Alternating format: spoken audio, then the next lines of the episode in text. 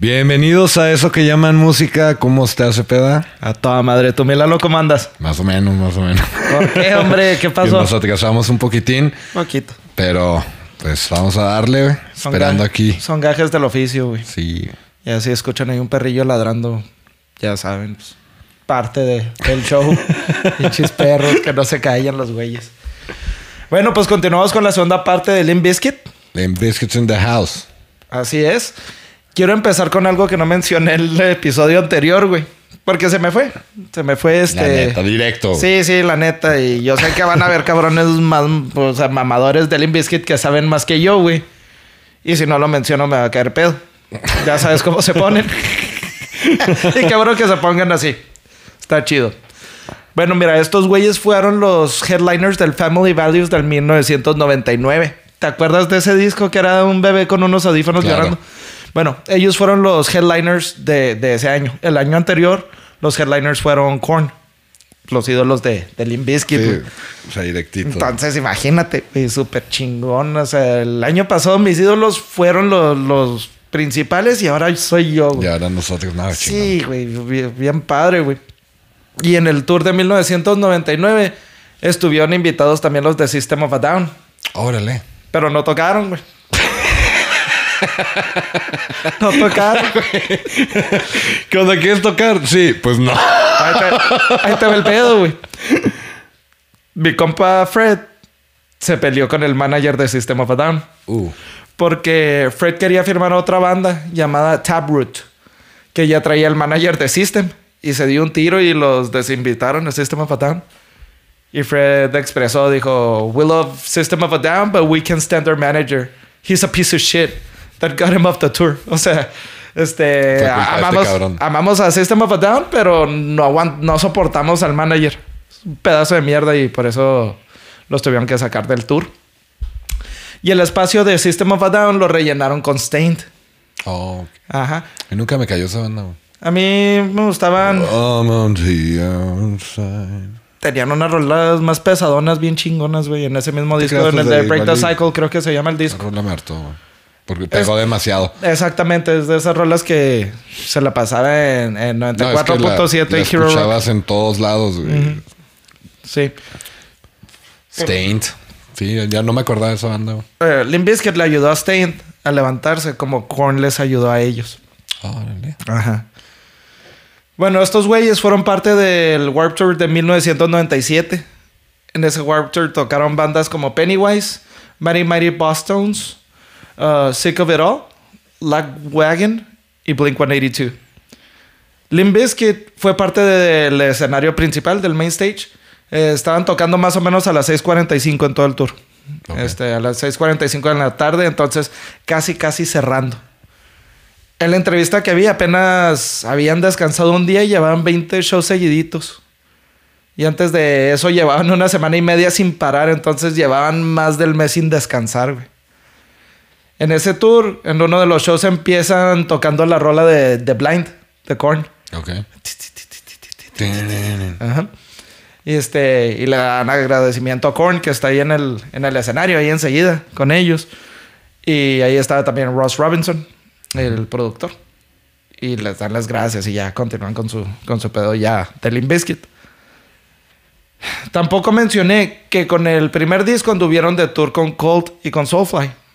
En el tour europeo de Soulfly. Y sí mencioné que la canción Faith fue la que los jaló a Lost Fest de 1998, pero no te dije que en julio de ese año, de 1998, el cantante del grupo Snot, Lynn Strait, lo arrestaron porque, porque entró encuerado al escenario de Lost Fest a subirse a un, un excusado que tenían de 13 metros, güey, de altura. Era un excusado así enorme, güey. Creo que sí visto fotos.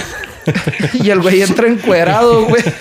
Quiere subir. ¿Ese güey era vocalista de quién? Snot se llama el grupo. No lo he escuchado. No, ni yo. Pero andaban muy de moda al parecer en, en esa época.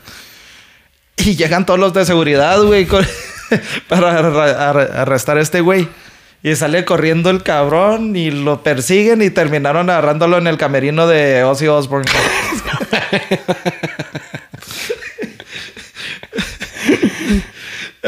Le dieron seis meses de cárcel o una multa de dos mil dólares. Por culpa del desmadre que estaban haciendo con su público. que tumbaban las bardas de seguridad y hacían un cagadero. Para el segundo día de los Fest ya los iban a correr, pero se salvaron. En agosto metieron a la cárcel a John Oro en Auburn Hills, Michigan, porque traía una, una arma escondida. No. Era una pistola como de, de postas, güey, o de municiones, güey. O sea, no era un arma. Era una arma letal. Pero Pero lo- que te dan buen putazo, güey. Sí, sí, o sea, sí se te entierra el- la munición y ya no te la sacan. De hecho, vives con la munición ahí el resto de tu vida. Tengo así un primo. Saludos, Gustavo. Este, que le, se dio, le dieron un. Esa madre, un Municionazo. municionazo y ahí trae la ¿En munición. la a feria o qué pedo? No, güey, en el patio de su casa jugando con una pistola de municiones que tenía. Bueno, total, güey, revisaron a John Oro.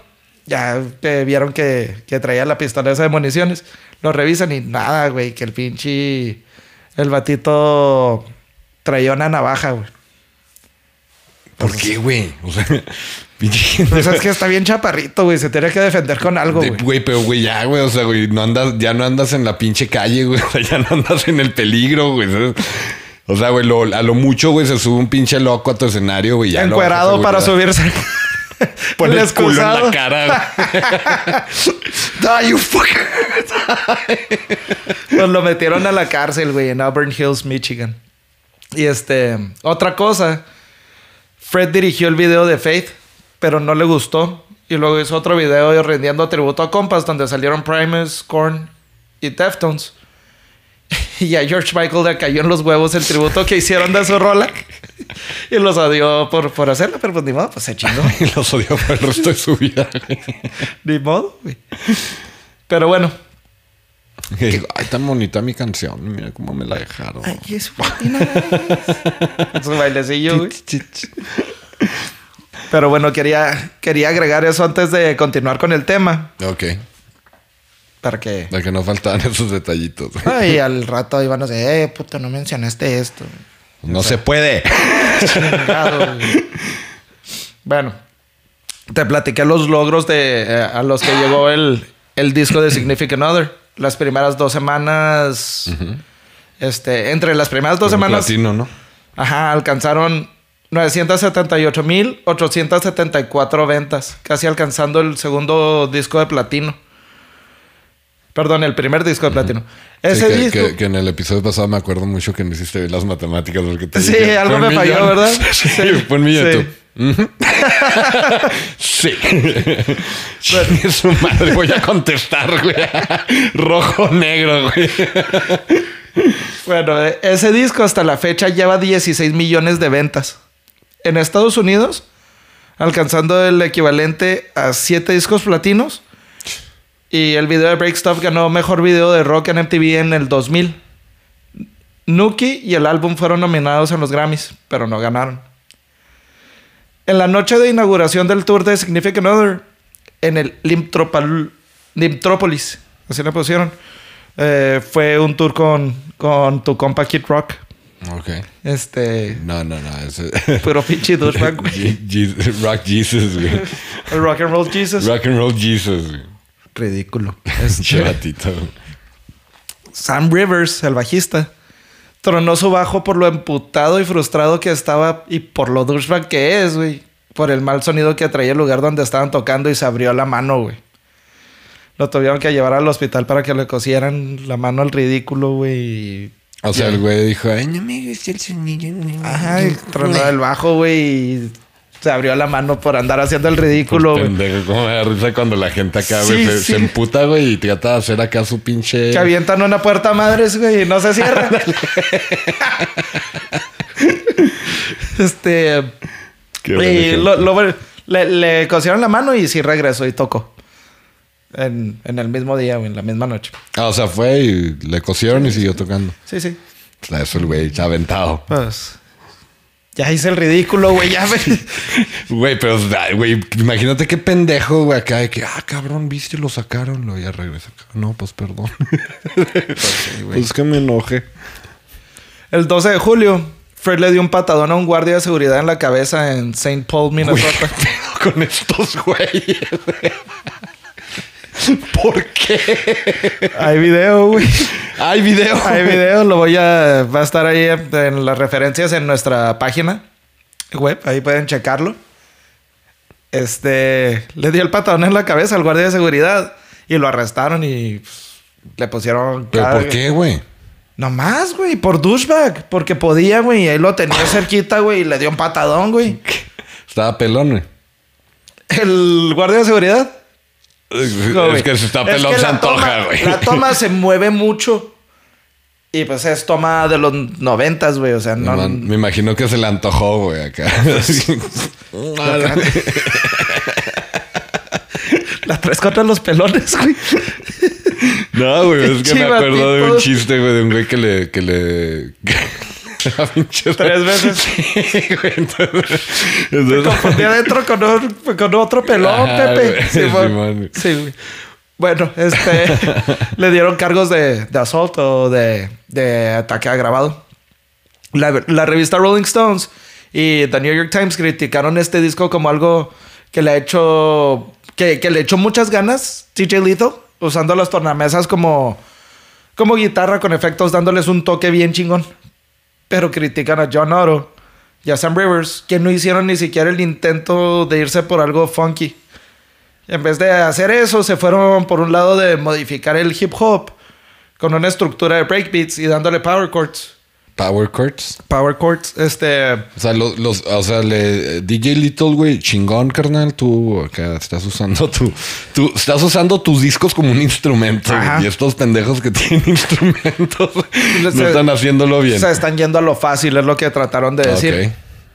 Mencionan que, pues sí, us- eh, metieron power chords y eso, y los llevó a algo muy interesante.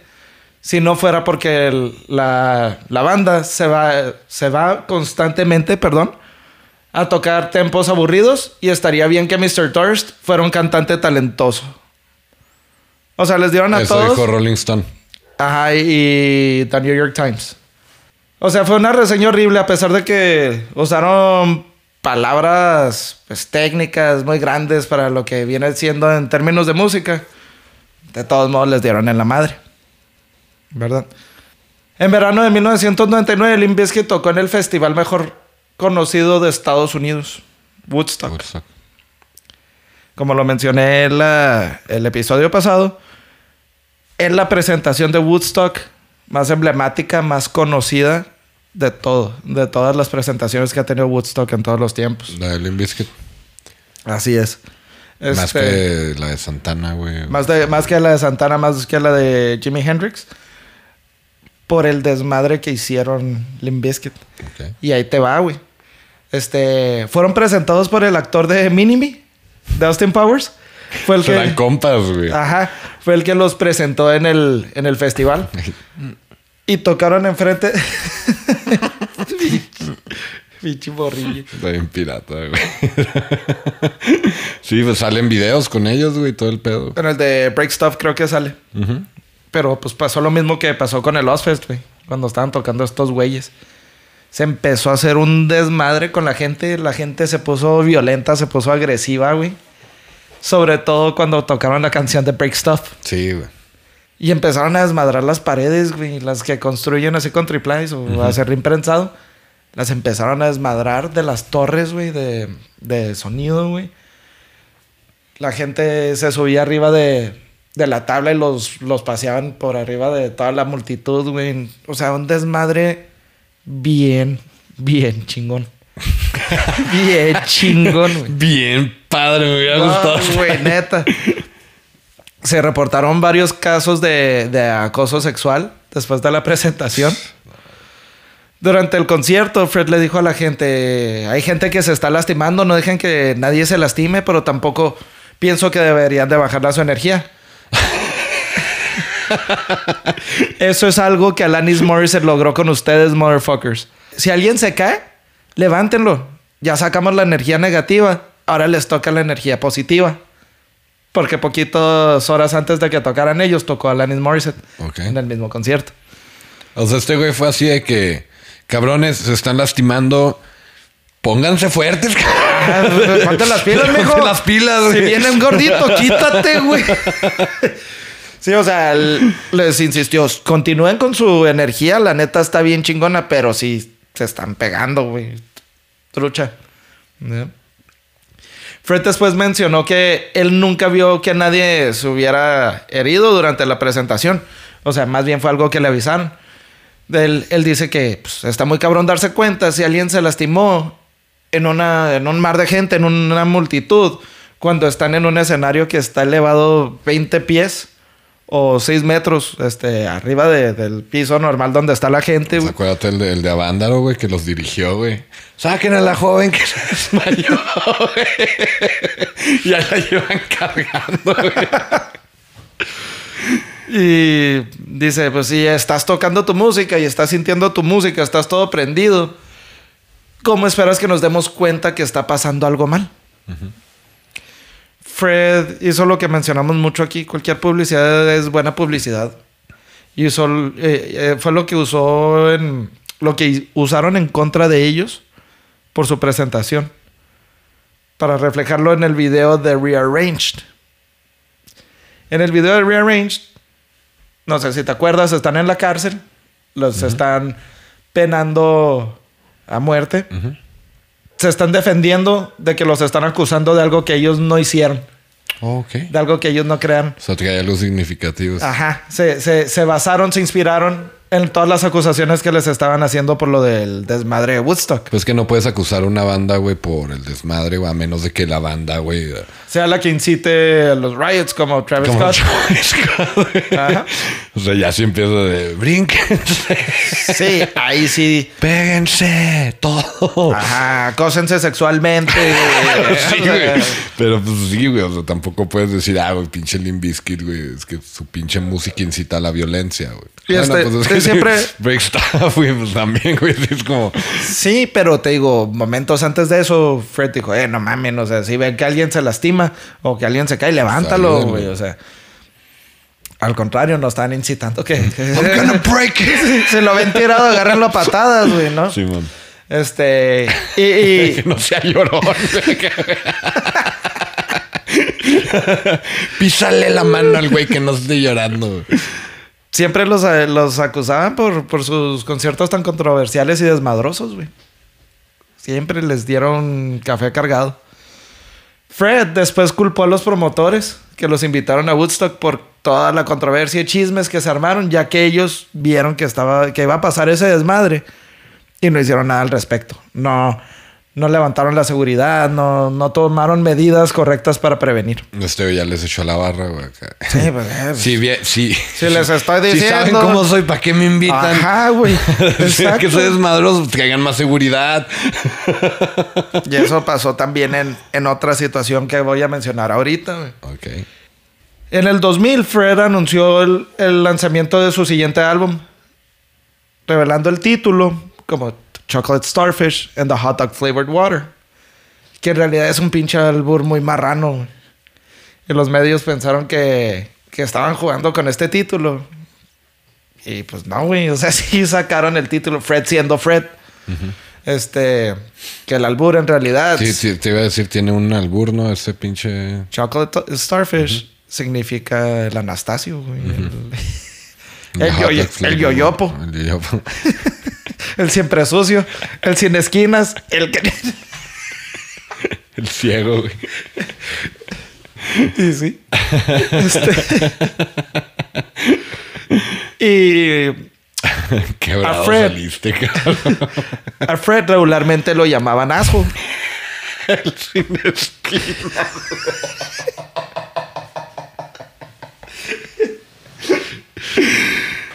Bueno, como, como siempre, como regularmente le llamaban a Fred este asco.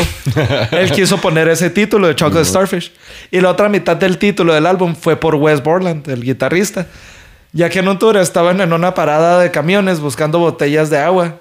Y chistoreando, güey. Y mencionó que no tenía ni hot dogs ni agua, sabor a carne y la chingada. Entonces empezaron a decir, the hot dog flavored water. Que en realidad es, es el agua sabor de salchicha, güey. A tu salchicha. Entonces de ahí viene la- el albur. Para esa no, no tienes otros sinónimos. Agua sabor al cíclope. bueno, su, Sorry que me salió ronaco. su anterior productor, Rick Rubin, ya no colaboró en este álbum porque ya, ya no se llevaban bien, güey, con el grupo. eh, El grupo con el productor. Entonces se aventaron esta grabación de este disco sin productor. La canción de Take a Look Around fue grabada junto con este disco, pero no la agregaron a este disco. Esta canción es más bien parte del disco de soundtrack de Misión Misión Imposible Imposible. 2, que es la número uno en el disco y luego la número dos es la de I Disappear de Metallica. La tres creo que es de Rob Zombie. Trae un soundtrack Sí, bien chingón, soundtrack esa, esa película. Sí, está chido. En la fiesta de, lanzam- ah, de lanzamiento de este álbum fue la mansión de Playboy. Nada más. Nada más. Nada más. Oye, Hugh Hefner. ¿Sabes que te caigo por ahí un proyectillo, güey? Pues quiero hacer una fiesta de lanzamiento. ¿qué Pues yo traigo las perras. Pinche viejillo cabrón, güey. Ese güey te aseguro que ha sido de las personas más felices, güey, cuando murió, güey.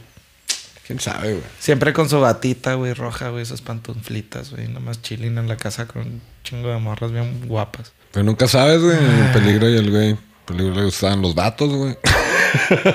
Y sí, porque sí dejaba que sus novias tuvieran novios. Nah, pues es que ya, pues, o sea. Pues ya que. Bueno, en junio del 2000 se presentaron en el Work Dysfunctional Family Picnic. Pero les valió madre, güey, y empezaron su, su set una hora tarde, güey. Tocaron su set y para cerrar con broche de oro, Fred siendo Fred, le aventó un mensaje al vocalista de Creed, este Scott Stapp, diciendo que le dedicaba la siguiente canción. Es un pinche egomaniaco, es un pinche punk. Y ahorita está en el backstage actuando como si fuera pinche Michael Jackson. Fuck that motherfucker and fuck you too. o sea, el público también. Nomás por sus. Nomás porque Fred es Fred. Y si quieren, les vamos a poner un booth a ustedes con cobijas y almohadas para que cuando salga a tocar Creed se puedan echar una jetita, güey.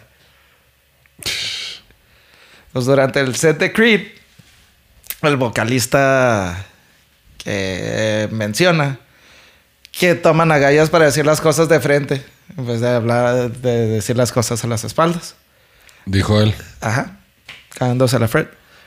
Días después, Fred recibió un manual de Anger Management autografiado con una dedicatoria espiritual, güey. Ese güey es bien tranqui, ¿no? Es, Anger, es-. Management es manejo de ira. Es, es, eh, ese güey es cristiano, ¿no? O sea, es tranqui. Sí, ¿no? pero dicen que también es super douchebag. Sí. Sí, cabrón. Sí. Dios y yo somos bien chingones. No. Y Kid Rock no es el rock and roll Jesus, soy yo. Yo soy. Yo Amén. soy el Mesías. ¿Qué pedo con esa pinche banda, güey? Sí, güey. ¿Tú piensas, güey, que te podría cambiar a ti la personalidad, güey, a douchebag, güey, si te haces famoso, güey? El dinero es muy fuerte, güey. El dinero te da Porque poder. te pones nervioso. No, no güey. me pongo nervioso. Como, Estoy- como si te, como si tuvieras acá, pinche, o sea, una de que te va a llegar un chingo de lana, güey, acá, güey. No, es que estoy pensando cómo decir las cosas de forma bonita, güey. Pero, o Pero sea, no hay forma bonita de decir que la neta el dinero te da poder, güey. Y el poder cambiar a las personas. Entonces, sí, sí, sí podría pasarme la pero verdad. tú ya eres medio douchebag, güey. No, yo soy douchebag, güey. O sea, punto.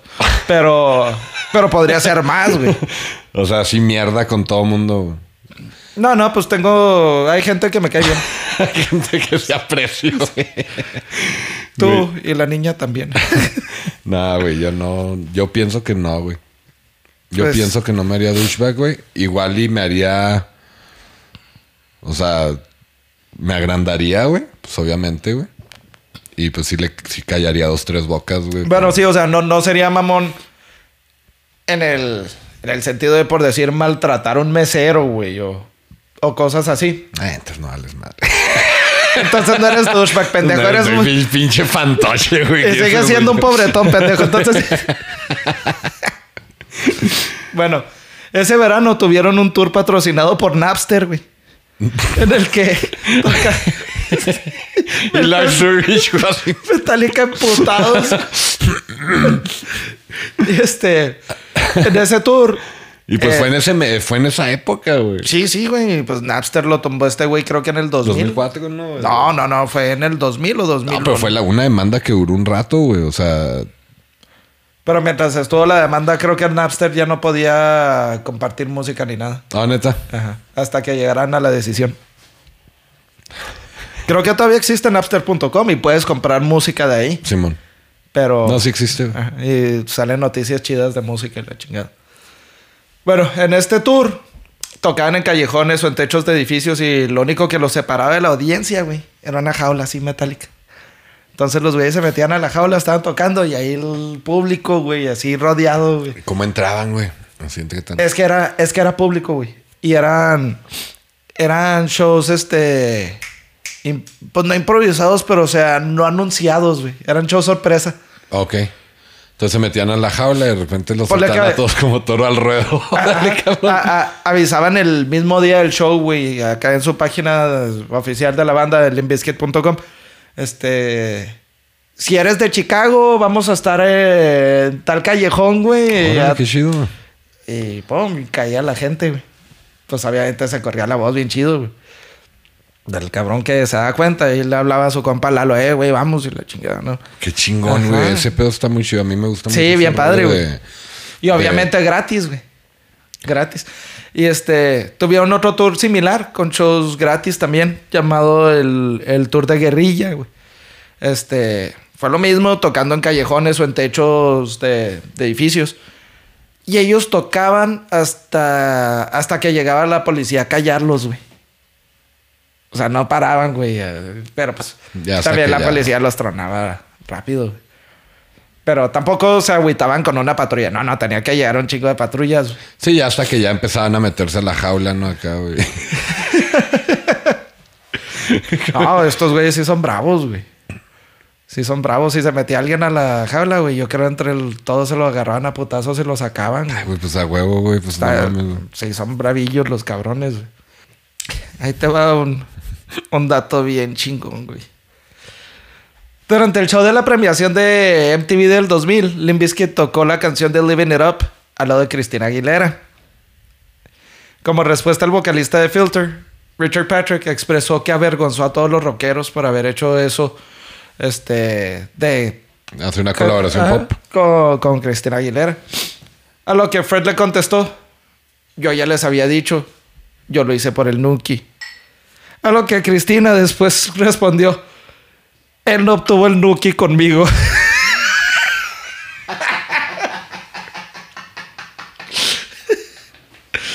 Entonces, en el episodio de Douchebags te platiqué que dijo que con Britney Spears. Pues no, nada más con Britney Pero- Spears. Primero fue con Cristina Aguilera. Ellos saben chingo esa expresión.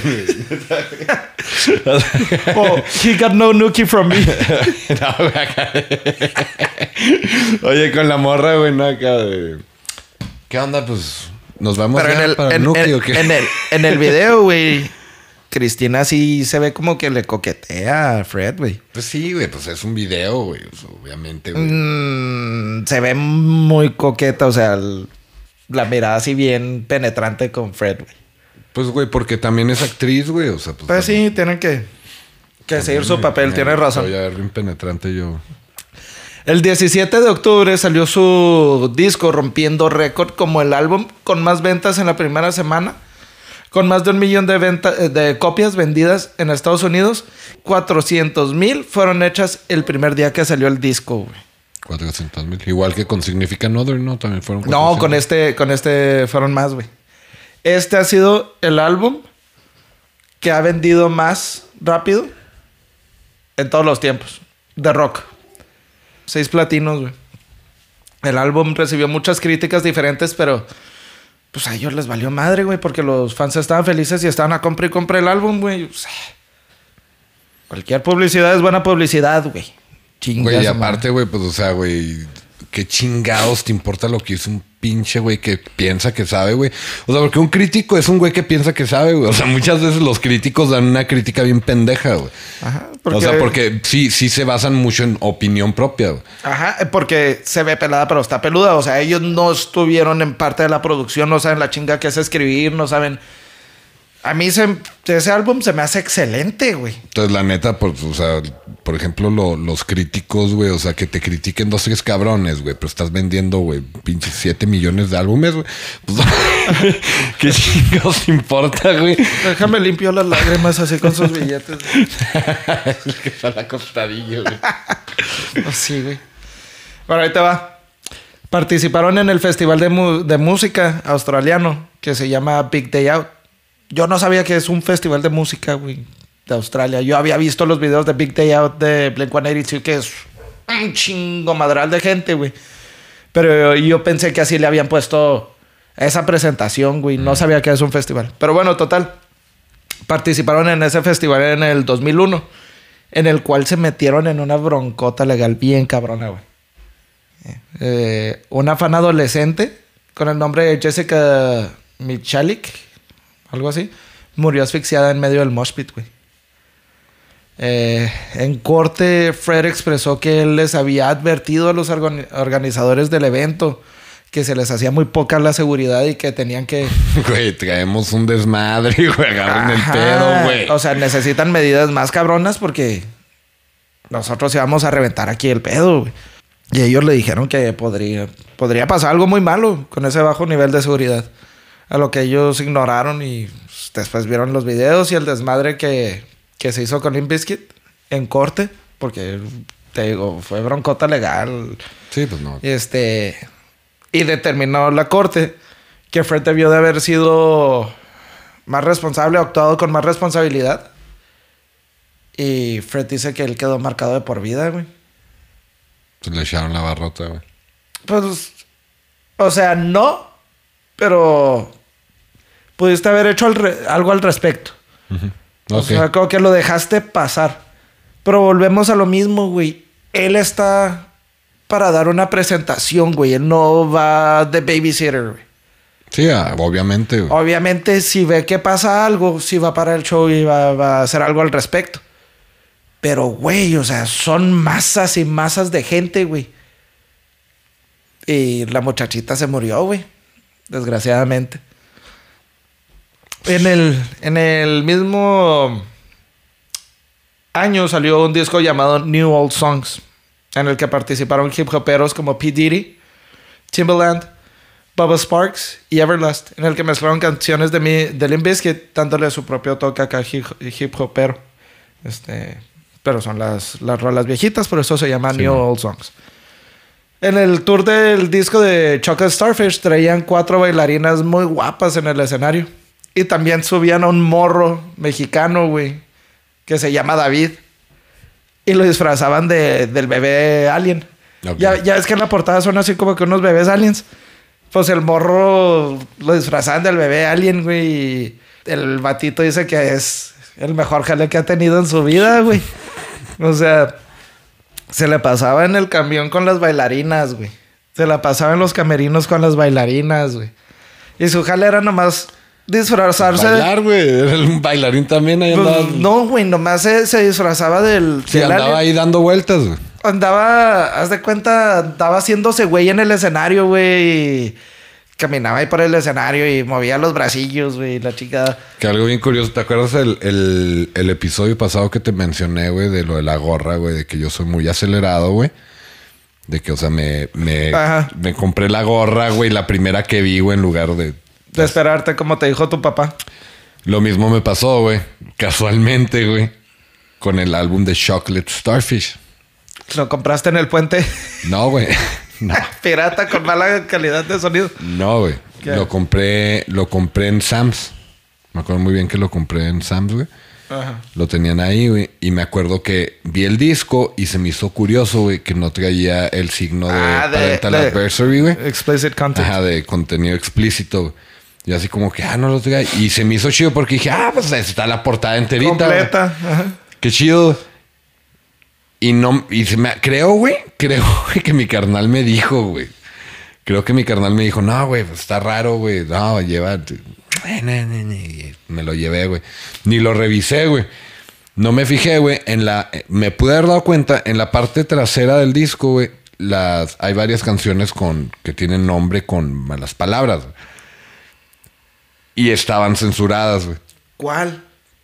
Sí, hay varias, güey. No, o no me acuerdo, o algo traía atrás, güey, pero sí me acuerdo que ¿En estaba censurado. ¿Los títulos de las canciones? En un título, güey, o algo traía atrás, güey, que venía censurado. Quién sabe, no me suena la neta, güey. Oh, no, sabes que de hecho se me hace que fue, es en la, en la letra del. Sí, más bien. Ajá. ¿Y cómo se escucha la canción 2, güey? La de Hot Dog. Güey, esa es a lo que iba, güey. It's a world in a, a place. Ah. O sea, así, güey. Toda la rola, güey. Pues 46 Sí, pero es que es, es una canción, güey, que, o sea, en realidad, güey, dice dos palabras y una mala palabra. Dos palabras y fuck. Dos Ajá. palabras y fuck. Dos palabras, fuck, fuck, fuck, fuck. Y así, güey. Entonces, güey, yo, güey, no la había escuchado. Pues, güey, o sea, es, es una rola que, pues, o sea, no, no salió en video, no salió en nada, o sea, no. No. Entonces yo, yo hasta años después, güey, me tocó escuchar la original, güey. te Y yo escandalizaste. sé que... ¡oh! Pero sí, güey. Lo tengo, güey, todavía, güey. Lo Con- tengo ahí censurado, güey. Con esa canción es con la que me desmadré la garganta cuando los vi en vivo, güey. Ya ves que West Portland siempre salía así pintado todo de negro, güey, con maquillaje y la chingada. West Portland se, se pintaba solo, güey, se maquillaba solo. Oh, neta, güey. Hasta la espalda, o sea, Ah, cabrón. o sea, ya, eh, se pintaba todo de negro, así con las manos, güey. Y luego la misma pintura se la aplicaba en el cabello. Ya con sus pupilentes puestos y luego se pintaba los ojos así. No, Luego una, hubo una temporada donde se pintaba la cara aquí, güey, así como Blanca. blanco, güey, y luego como color amarillito, güey, Ajá. cabrón. Pero ese güey se maquilla solo, güey. Órale, güey. Y se, o sea, hay videos y él se aplica. No sé si se llame sombra, güey, la neta. O sea, en los ojos ahí trae sus brochitas y todo, güey. Me dedica a pelar todo. Ajá, güey, se, se maquilla solo bien chingón. Bien padre. Imagínate qué pedo, güey, después de cada evento, güey. Cómo dejaba la, la, la tina de las regaderas, Sí, güey. güey, las toallas, güey. No, güey. Sí, güey. Desmadre. En octubre del 2001, Durst anunció en la página oficial de Limp Bizkit que West Borland había dejado el grupo. ¿Quién anunció, güey? Perdón. Fred Durst Ah, ok. anunció que West Borland había dejado el grupo, que ambos Limp Bizkit y West Borland iban a continuar con sus carreras musicales, solo que ya no juntos. Y que le deseaban la, la mejor de la suerte en su futuro y Bye bye. Bye. Wes no dio motivos oficialmente de por qué había abandonado la banda. El único motivo publicado técnicamente oficialmente fue por parte del productor Ross Robinson, que dijo que Wes Borland ya, ya no se estaba vendiendo por dinero. O sea, ya no era un sellout for money. Así lo dijo. Eh, tuvieron audiciones con guitarristas de todo el país. Incluso un conocido tenía un primo, ya sabes, el primo del conocido y la chingada, que fue a audicionar con ellos en El Paso. O sea, del Paso fue a audicionar con ellos. Oh, neta. Ajá. Y a las audiciones les llamaron Put Your Guitar Where Your Mouth Is. El grupo grabó con, con Mike Smith. Fue con el que se quedaron. Que es el guitarrista del grupo que mencioné más temprano en el episodio de Snot. Ok. Pero no duró mucho tiempo con el grupo, ya que no se llevaban muy bien, que digamos, entre ellos. O sea, el vato traía su mente en otros lugares, estaba distraído, no estaba enfocado en lo que debería de estarse enfocando en el momento. En mayo del 2002, Fred publicó el email de Wes Borland para que los, los fans le escribieran y le pidieran que regresara al grupo. Pero Wes Borland dice que 75% de los correos o más era gente diciéndole que no regresara al grupo, güey. No. No sé por qué, no encontré motivos, no, no entiendo qué pedo con la gente, porque a mí se me hace un guitarrista. Pero, muy- pero se, muy lo, se lo decían de manera así como que, Wes, tú eres muy mucho para ellos o Wes, tú no eres mucho para ellos. O sea, no, no. Me imagino que le estaban dando más bien por, por su lado, de que no te rebajes. Sí, no te rebajes, Sí, ¿no? sí. No, no- no estés pidiendo chichi otra vez de ellos. Me imagino, no sé. Este fue un dato que busqué mucho y no me quedó muy claro, pero quiero pensar que, que fue por eso. el, el único álbum que grabó Mike Smith con Limp Bizkit fue el de Results May Vary, que salió el 23 de septiembre del 2003. El álbum eh, se debutó en la posición número 3 de Billboard Top 200, con más de 325 mil de copias vendidas en la primera semana, güey. Y eventualmente alcanzó el millón de ventas. El álbum durante la producción tuvo varios cambios de nombre. Primero se iba a llamar Bipolar. Y luego Panty Sniffer. Güey, ¿de dónde saca esas madres pinche Fred, güey? Fred siendo Fred, güey. Tú sabes que él lo hace por el Nuki, güey. Para los que no están entendiendo, no soy yo, no Panty- soy yo, es el Nuki. Panty Sniffer es el, el oledor de pantaletas, güey. sí. O sea, lo que. Pero se quedaron. al, al final se quedaron con el título de Results May Vary. Y Fred menciona que el título así de, de este álbum lo decidió porque él lo vio como una prescripción para sus fans. Es como una advertencia de que los, los resultados pueden variar, Pueden variar. ya que la gente reacciona como quiere y no todos reaccionan igual. Que él no se hace responsable de la reacción de la gente. O sea, básicamente estaba diciendo, o sea, no es mi pedo si les gusta o no. Básicamente, Fred siendo Fred, Ajá, o sea, no es mi pedo si les gusta o no. Esto está ahí, güey. O sea, ya depende de ti, güey. Es tu pedo, güey, a la chingada. Oye, Este güey, me está dando cuenta que estoy como en la canción de Hot Dog, güey. Dice, dice, fuck, fuck. Pero Fuck. yo, pero yo dice, dice, Fred siendo Fred, Fred siendo Fred. Fred, Fred, Fred. Llevan 46 veces que digo que Fred. En el video voy a poner ahí un counter, güey. Shot cada vez que diga eso. ya cambió, güey. ya cambió la dinámica. Bueno, fue durante la grabación de este disco cuando el douchebag de Fred empezó el chisme de que se andaba agarrando a la Britney Spears. Porque le produjo y le escribió tres canciones. Pero, Ella Britney. Simón, Ah, cabrón, neta. en el disco donde sale la de Toxic. Ok. Pero pues obviamente Britney Spears lo negó. Negó que, güey, que, Que, que Fred se la agarró. que le que- que hubo le Nuki, que hubo Nuki. Que hubo Nuki, güey. sí. Pero sí le escribió las rolas. Sí. Ah, yo pensé acá de que no, la, la verdad sí hubo Nuki, pero no me escribió las canciones. Hubiera estado mejor, ¿no? Sí. No, lo del Nuki sí es verdad, pero no, él no me produjo. Sí, la neta. que quién sabe, güey. No, no sé si este güey sea el pinche douchebag mentiroso o las morras anden ahí freseándose, güey. Pues quién posible, sabe. nunca Pero sabe. también este cabrón, ay. Pero pues no se hace eso, Vete, güey. Esta, vete, Sí, güey, no se hace Cállate, eso, cabrón. güey. O sea. Aviéntatelas, pero. sí, güey, disfrútalo tú, Bien güey. dicen ya. que, que el que come callado come doble, ¿no? Algo así. Mejor cállate, güey. Pues sí, ya las demás ya la pensaban, güey. sí, no, güey. este cabrón, bien pinche peine, Sí, güey. me va, me va a poner en la cruz el güey. You like my Nuki. Hey, you want Nuki, mija. Mija. ¿Qué, mija? ¿Nos sentamos un Nuki o qué? Nuki, mija. bueno, este disco solo contó con dos videos musicales que fueron las canciones de Eat You Alive y la del cover de Behind Blue Eyes. Bueno, Behind Blue Eyes siendo el cover de, de la canción de The Who. Y en los videos tuvieron participantes. En el de Eat You Alive sale esta actriz que se llama Thora Birch y Bill Paxton, que son, al parecer, son actores más reconocidillos. Yo, la verdad, no los conocía. Pero en el de Behind Blue Eyes sale Hel- Halle Berry. En el video. Ajá. No me acuerdo haberlo visto. Pues véalo, cabrón. Me acuerdo, yo me acuerdo, y, y fíjate, me acuerdo mucho que la canción de Eat You Alive me, me despertaba mucho en las mañanas, güey. Cuando iba a ir a la escuela, güey. Esa canción te da un chingo de energía, güey. Canción me acuerdo mucho. Te- tengo muy presentes tres canciones. Que, porque poníamos que se prendía la tele, güey, y se prendía en MTV, güey. Cuando todavía era Music Television. Y- descanse. un y- momento de silencio. Y eh, una, una de esas era Eat You Alive, güey, porque pegó muy cabrón, güey. Otra fue la de la de Coldplay, la de Where do we go? Nobody knows. ah, ok. También me acuerdo que me despertaba mucho con esa canción y con la de Dare Dare de Radiohead. Nice. Las tengo así bien presentes. Y una de esas es la de Eat You Alive. güey.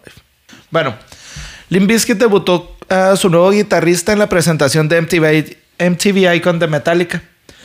MTV Icon lo que es es... Patrocinado por Napster. Y el pinche Lord con su raquetilla de tenis emputado. MTV Icon lo que es es como un show que le hacen de reconocimiento a un grupo que ya trae una trayectoria muy larga que se merezca un tributo por, por los grupos que son de su mismo género y regularmente son fans del grupo. Eh, en este evento, Limp Bizkit tocó la de Sanitarium. Y a mí sí me gustó mucho la versión de Limp Bizkit. Los que se me hizo que la cagaron fueron los de Korn porque se aventaron la de One. Pero evadieron todos los solos. O, o el solo bueno, más bien el rápido. No, pues sí, O sea, no mames, si le vas a entrar los chingazos, Mira, entrale mira, bien. güey, te vas a aventar, te vas a aventar la de la de Guns N' Roses, güey. La de Child O' Mine, pero sin el solo. Sin el intro, sin el intro, Sí, güey, perdón, sin sea. el intro, güey. Los que se lucieron bien cabrón en ese MTV Icon fueron los que abrieron, güey. Son 41. Son 41. Y se aventaron, se aventaron una mezcla For Whom the Bell Tolls. Este. O sea, estaban su papurrí el güey. Ajá. For Whom the Bell Tolls, uh, Enter Sandman. Y cerraron con la de Master of Puppets. Pero cuando metieron a Master of Puppets, fue directo al, al solo rápido. Ah, ok. No, no, bien perros, güey. La neta se lucieron bien cabrón. Eh, ese MTV Icon estuvo muy padre, güey. A mí me gustó mucho. Yo, no, yo, no, yo te soy honesto, yo nunca vi un MTV Icons. no. Bueno, pues el de Metallica está muy padre. Hasta sale Avril Lavigne, güey. ¿No? ¿Sí? Sí, y el James Hetfield diciéndonos. Está muy interesante escuchar mi música cantada por una morrita de este tamaño. güey". Y pues sí, güey. Sí, mide como 5'2 esa chava. ¿no? Sí, está chiquita, chiquitita. Este. um, Me andas bien vulgar en este episodio. ya, pues es que es de Limp Bizkit. De douchebag, Sí, güey. bueno, en el verano del 2003 estuvieron de tour abriéndole a Metallica en el Summer Sanitarium Tour. En la fecha de cuando tocaron en Chicago, el público atacó bien cabrón a Fred Durst, gritándole repetidamente: Fuck Fred Durst, fuck Fred Durst. A madres, güey. Y después de seis canciones, Fred se puso a gritarles, güey, puros insultos. Apenas te iba a decir y este güey no se iba a quedar callado, No, güey. güey. se aventó unos insultos bien cabrones. Diciendo de que se iba a coger a las mamás de la audiencia de Chicago, güey. Que se formaran para darle un... No, güey, te hace Un daño, chupa güey. chom chom. Por eso te hace daño escribir. No, güey, el próximo episodio, güey, lo vas a hacer de Tatiana, cabrón, o algo así, güey.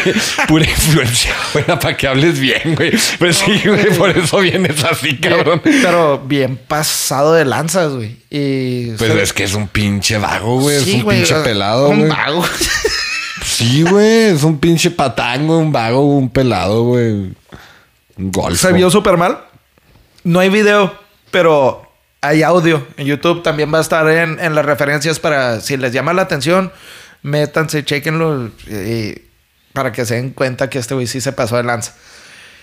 Y el güey bien mala copa, güey, también acá diciendo, Limp es la mejor banda del mundo. Y ya llegaron los roadies, güey, los que están de seguridad del grupo arriba del escenario. Eh, ya bájate. A, a quitarle el micrófono y el güey lo aventó al piso. Paz. Ay, qué raro, güey.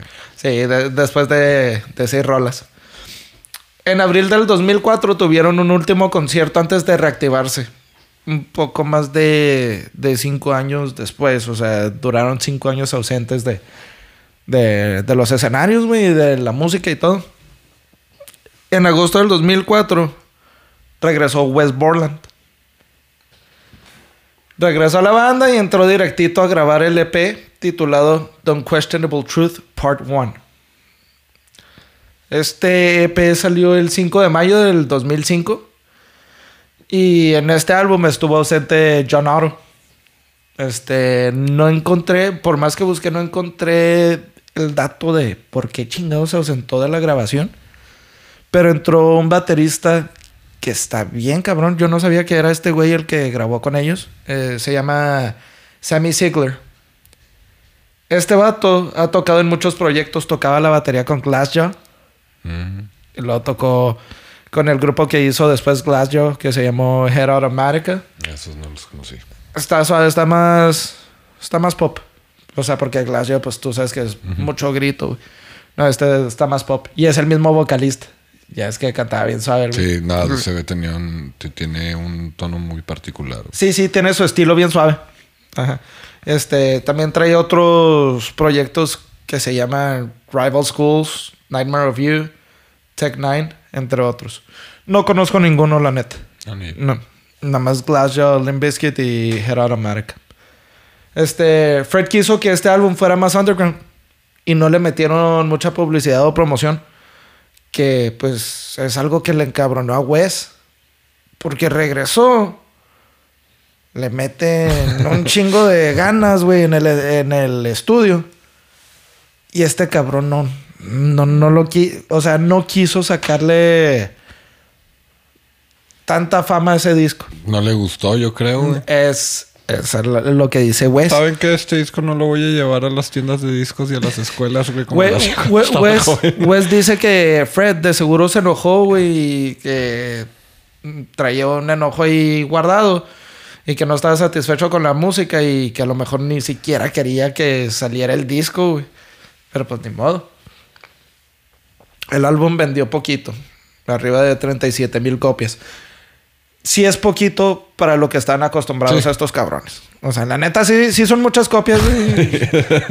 Pero para lo que están acostumbrados estos güeyes, güey, de alcanzar platino, güey, en la primera semana, güey, múltiples platinos, pues, güey, pues no chingues, güey.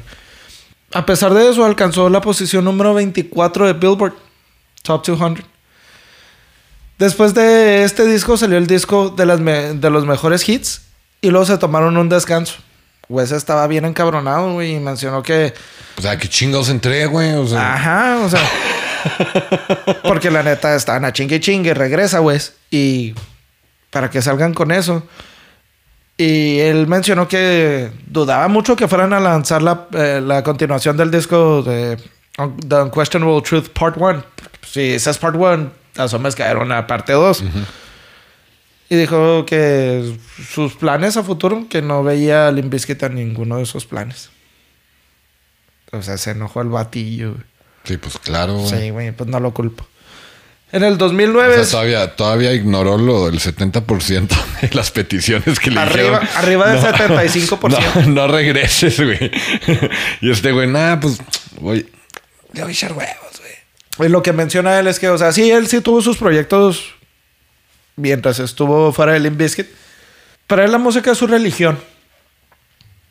Pero tiene de prioridad su familia, número uno, y después la música. Entonces, por, eh, dando a entender que fue de las razones por las que se salió del Limp Bizkit, que estaba perdiendo parte de con su, eh, eh, tiempo con su familia Claro. este, etcétera, etcétera. Que es muy común, de hecho, que se separen por eso. Sí, sí. Pues no mames. O, o se truena el matrimonio o se truena la banda, güey. Depende de la prioridad que tengan. Si andas como barbaján de Madley Crew, güey, pues te va a valer madre, güey. Si Pero eres bueno. amoroso y lindo como John Lennon, güey. Pues, adiós Uy, los virus. Pinche Yoko Ono, ni me la recuerdes, güey. Güey, pues este güey la- la- algo le vio, güey. Pues déjalo, güey. Y la neta no entiendo qué le vio, cabrón, ¿eh? Pues, ¿quién sabe, Hasta la fecha, güey. ¿Quién sabe, güey? Así pasa, güey. No le... Bueno. Así pasa. Él, tomó su decisión, güey. sí. Pinches gustitos de ese güey, no mames, güey. Pues quién sabe, algo tenía, yo creo, güey. Nunca sabes, güey. Algo que tú no. eh, igual y es una mente más avanzada, güey. Es algo que no puedes ver tú. Uy, uy, uy. Ya llegó el mamón, gente, ¿eh? Ya llegó. Chivato. Aquí estaba sentado. pues, Tengo 18 semanas sentado en silla de ti, güey. Estás como el de fragmentado, fragmentado, güey. Tienes diferentes personalidades, güey. Ya llegó el mamón. Bueno, en el 2009 se volvieron a reunir y se fueron en su tour que se llamó Unicorns and Rainbows Tour. Unicornios y arcoíris. El douchebag, güey. El douchebag. Te el douchebag se puso lindo, güey. O sea, Salió su lado femenino, Le, güey. le- le dio su toque dulce, güey, a las mujeres. Sí. Siempre- Ya, ya me pasé mucho, ahora voy a ser dulce. Y luego siempre salía a los conciertos y luego, What's up, ladies? Where are the ladies? Siempre, güey. I love you, ladies. I would love to nookie you. Britney, Cristina. Cuando le preguntaron a que si qué signifa- eh, significaba el nombre, dijo que en realidad no tenía significado. Que la música que estaban tocando en ese momento le quedaba el nombre. O sea, Perdón. Am, sí, como recuerdo, en 1996 le quedaba el nombre de, de Bloodfart. La- mi, 95. mus- eh, mi música sonaba a, a sangre A pedo sangriento. a sangre saliendo de un recto. Oye, nótese que estos cabrones, puro douchebag, güey. Ya mencionamos pues, to- todos estos pendejos y luego Kid Rock. Ahí te va la que sigue. Para este disco nuevo de Gold Cover, Fred escribió un intro que fue grabado por nada más Así y es. nada menos que Gene Simmons. ¿De Ah, qué. No, pensé que ibas a decir Courtney Love, güey. No, güey, no. Dije, no, no es cierto, güey. Por- Gene Simmons, ok. Por Gene Simmons. Hazme el favor, güey. Gene Simmons. Pero- o sea, se juntan, güey. O sea, Dios los hace y ellos Sí, se sí, juntan. sí. Eh, Tienen, tienen su reunión anual de douchebags. Ay, güey. Hay, hay que mandar a que alguien haga un, un cuadro, güey. eh, perdón para, para la gente religiosa, pero un cuadro... De la última cena la de cena de douchebags, con, Gene Simmons, con Gene Simmons en medio, güey. Y luego el, el Fred Durst está haciéndole así en el cuello a Axel Rose, güey. El de Smashing Pumpkins. Ah, no, a, a, a Courtney Love, porque se supone Ah, que sí, le hacen en, en- en el cuello es a María Magdalena, güey. Sí, el pinche Billy Corgan es recargado. Pidiendo feria para comer, güey. Agarrando el pan. Poniéndole mantequilla al pan acá, güey. Discreto el güey. Bueno. Gene Simmons eh, grabó ese, ese intro, pero al final no lo incluyeron en el, en el álbum. El primer sencillo del disco fue... Yo soy más douchebag que tú, güey. Te voy a poner mi disco. Te dice que lo grabaran nomás para que veas que no lo voy a poner. ¿Para perro. quién es más douchebag, güey? Dice grabar, güey. Entonces no lo pusieron. No, no lo pusieron. Este, el primer sencillo del disco fue Shotgun y salió el 17 de mayo del 2011. Y lo que hizo muy diferente a esta canción de lo que estamos acostumbrados o estábamos acostumbrados a escuchar de Limp Bizkit es que en esa canción Wes se avienta un solo de guitarra. Órale. Ajá. No Inter- estoy nada familiarizado con eso, ya.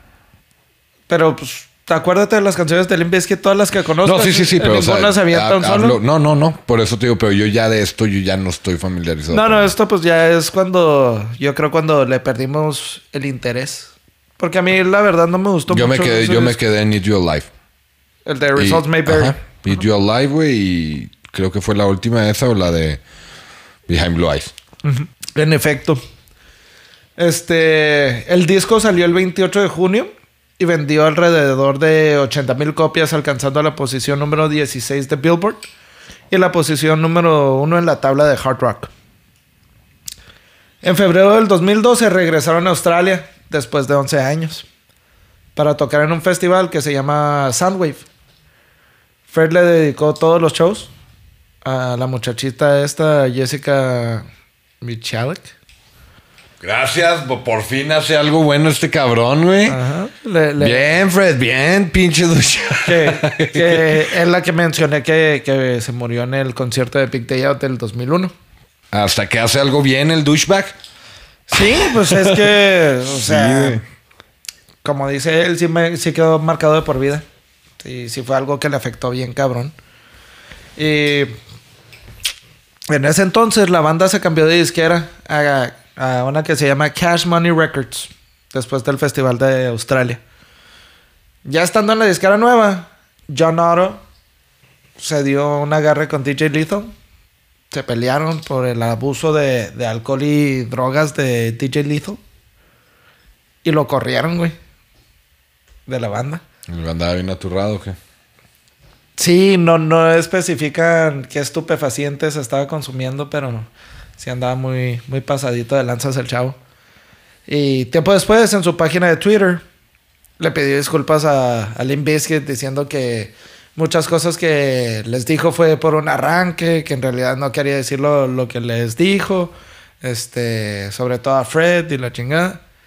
Y el grupo aceptó las disculpas, pero no lo aceptaron de regreso en la banda. Ah, muchas gracias, muchas Sí, gracias, carnalito, Lito. carnalito, no hay pedo, pero... Pero pues ahí en tu casa estás mejor, güey. Un abrazo, güey. Pues te deseamos lo mejor. Es, es de huevos pedir disculpas, güey. Que te vaya bien, ¿eh? Tienes huevos, güey. Chele ganas, güey. Ojalá y consigas algo bueno. Sí, sí.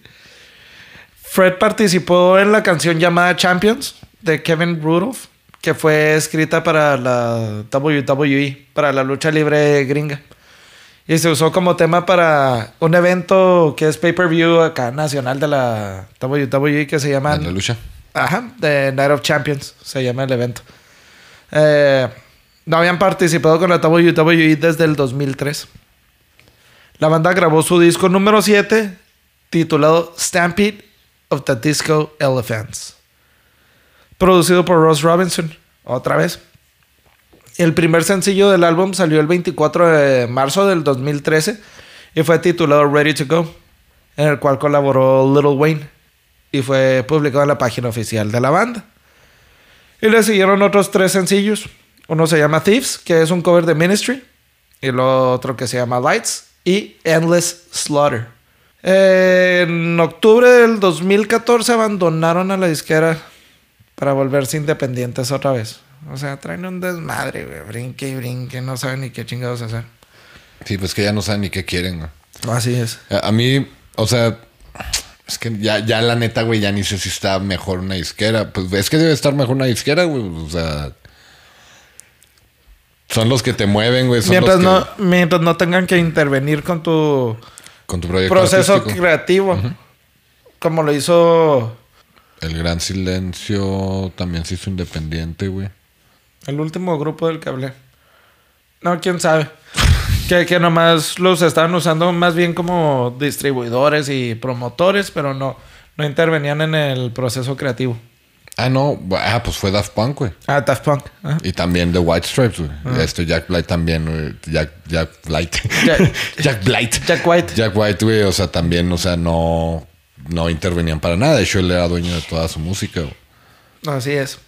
Sí, cierto, Daft Punk. Bueno, estuvieron en. Pues no.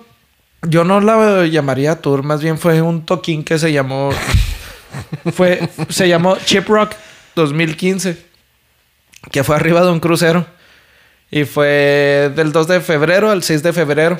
En ese mismo toquín participaron otras bandas como Chevelle, Black Label Society, POD, Seven Dust, entre otros. Después anunciaron que su siguiente tour iba a ser con 20 fechas, iba a ser en Rusia. Y al, al tour le llamaron Money Sucks. La razón por la que le pusieron así al tour es porque Rusia en esos momentos estaba en una situación económica complicada. Y así le quisieron poner al tour. Pero pasó una bronca, güey. Este, anunciaron la fecha del tour. Y nada, que diagnostican a Sam Rivers al bajista con una enfermedad degenerativa que le afecta a los discos de la espina dorsal, de la columna vertebral. Y se complicó porque eh, traía un nervio pellizcado que le causaba un dolor insoportable. Entonces, pues este güey no pudo tocar el tour. Este, la neta, amigos médicos, este, que conozcan más, corríjanme si, si estoy mal en lo que leí o si lo traduje mal, porque pues la verdad las traducciones en términos médicos son un poquito diferentes. sí. Si en español está cabrón, güey. Ahora en inglés. Ajá, exacto. Traducirlo, güey. Entró un morrito de 23 años, originario de Alemania, reemplazando a Sam en este tour. El morrito se llama Samuel Gerard Mpungu. Y pues se aventó ese, ese tour nada más. Le dieron las gracias y ya estuvo. En invierno del 2016 tuvieron varios conciertos en el Re- Reino Unido, al lado de Korn. TJ Lethal regresó. Eso es buena noticia. Regresó a la banda el 17 de marzo del Que le dijeron, 2018. ah, te creas, güey. Ah, culo. La creíste, güey. ¿Qué- ¿Y qué dijiste? Nada, igual en una de- Cuando yo los vi, no traían a TJ Lethal. No, no me ha tocado verlos tocar con TJ Lethal. Regresó al, grupo el 17 de marzo del 2018. Eh, y su primer toquín fue en un festival llamado Storm the Gates que tomó lugar en Auckland, eh, Nueva Zelanda. Y ya por último, ya para cerrar hasta ahorita donde va la, historia de Limp Bizkit, eh, el 8 de julio del 2019 tocaron la canción Wastoid en París. Y esta canción forma, forma parte del, del siguiente álbum que va a sacar. Oh, Van a ¿van a sacar-? Sigue siendo el de Stampede of Disco of the Disco Elephants. Ok. Lo grabaron, pero siguen sin sacarlo. No sé por qué lo traen ahí atorado. No sé si traigan alguna bronca legal o qué onda. Pero se me haría raro porque Ross Robinson es un productor que sabe qué pedo legal con Pues todo igual y no lo tienen terminado, güey. Pues ya se me hace mucho tiempo. O igual el Fred Durst está con sus pinches panchos, güey. De que ñaño, Puede que- ser, que- puede ser.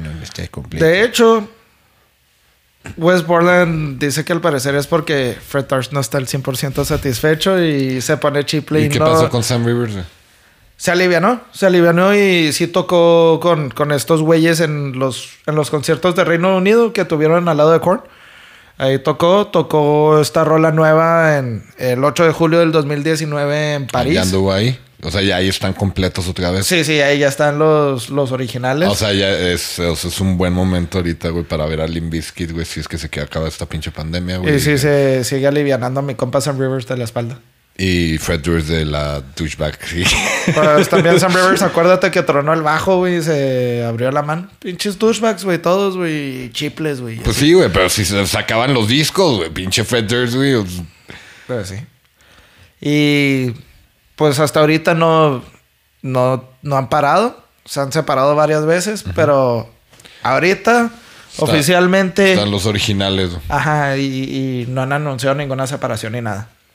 Entonces, vamos a esperar a que pase la pandemia. Ojalá y suelten este disco. Y siempre que te anuncian un disco nuevo, un grupo significa tour, güey. Entonces, yo la neta tengo un chingo de ganas de verlos otra vez. Pues sí, hay que esperar a que baje A los douchebags. los douchebags. Ah, güey. Si, si los llevo a ver, yo sí voy a hacer un cartel, güey, que diga douchebags. Con una foto de Britney Spears y una de Cristina, güey. Sí. Oye, no, pues qué chido, güey. Y así las cosas, mi Lalo. Eh, les recordamos que ya, ya la mencioné varias veces en, este episodio. La página oficial es www.esoquellamanmusica.com. Ahí estamos subiendo lo que vienen siendo las referencias. Estamos tratando de agregar fotos de cosas de lo que hablemos en el episodio. Para que vean ahí al pinche morrito este David vestido de alien ahí en el escenario. Vamos poquito atrasados con eso porque pues hemos estado teniendo que cambiar de, de ubicación, pero ya pro- pronto ya nos vamos a... En esta ubicación llevamos tres episodios grabados y al parecer el que sigue va a ser en, en ubicación nueva. este. Pero, no, pues aquí seguimos dándole. somos no los nómadas, los nómadas del podcast. Nomás del podcast. Cámbiale el nombre al podcast, güey. ya la chica. Las Este, camisetas. les recordamos que nos pueden seguir en todas las redes sociales: Facebook, Instagram, este, Twitter. Twitter. Estamos como Llaman Música en las redes sociales. En plataformas digitales de streaming para podcast. Estamos en, en, en Apple Music, estamos en Spotify, estamos en YouTube. Y pues de ahí en más, güey, no, no sé qué más hay, güey, pero estamos en todas. Tenemos ahí. Sí, ahí andamos, ahí andamos. pero pues síganos, estamos, nosotros somos eso que llaman música. Y pues a los que lo ven hasta aquí, muchas gracias. Suscríbanse, denle like, comenten. La campanita. Sí, sí, todo. Buenas tardes, buenas noches, buenos días. Gracias. Chao.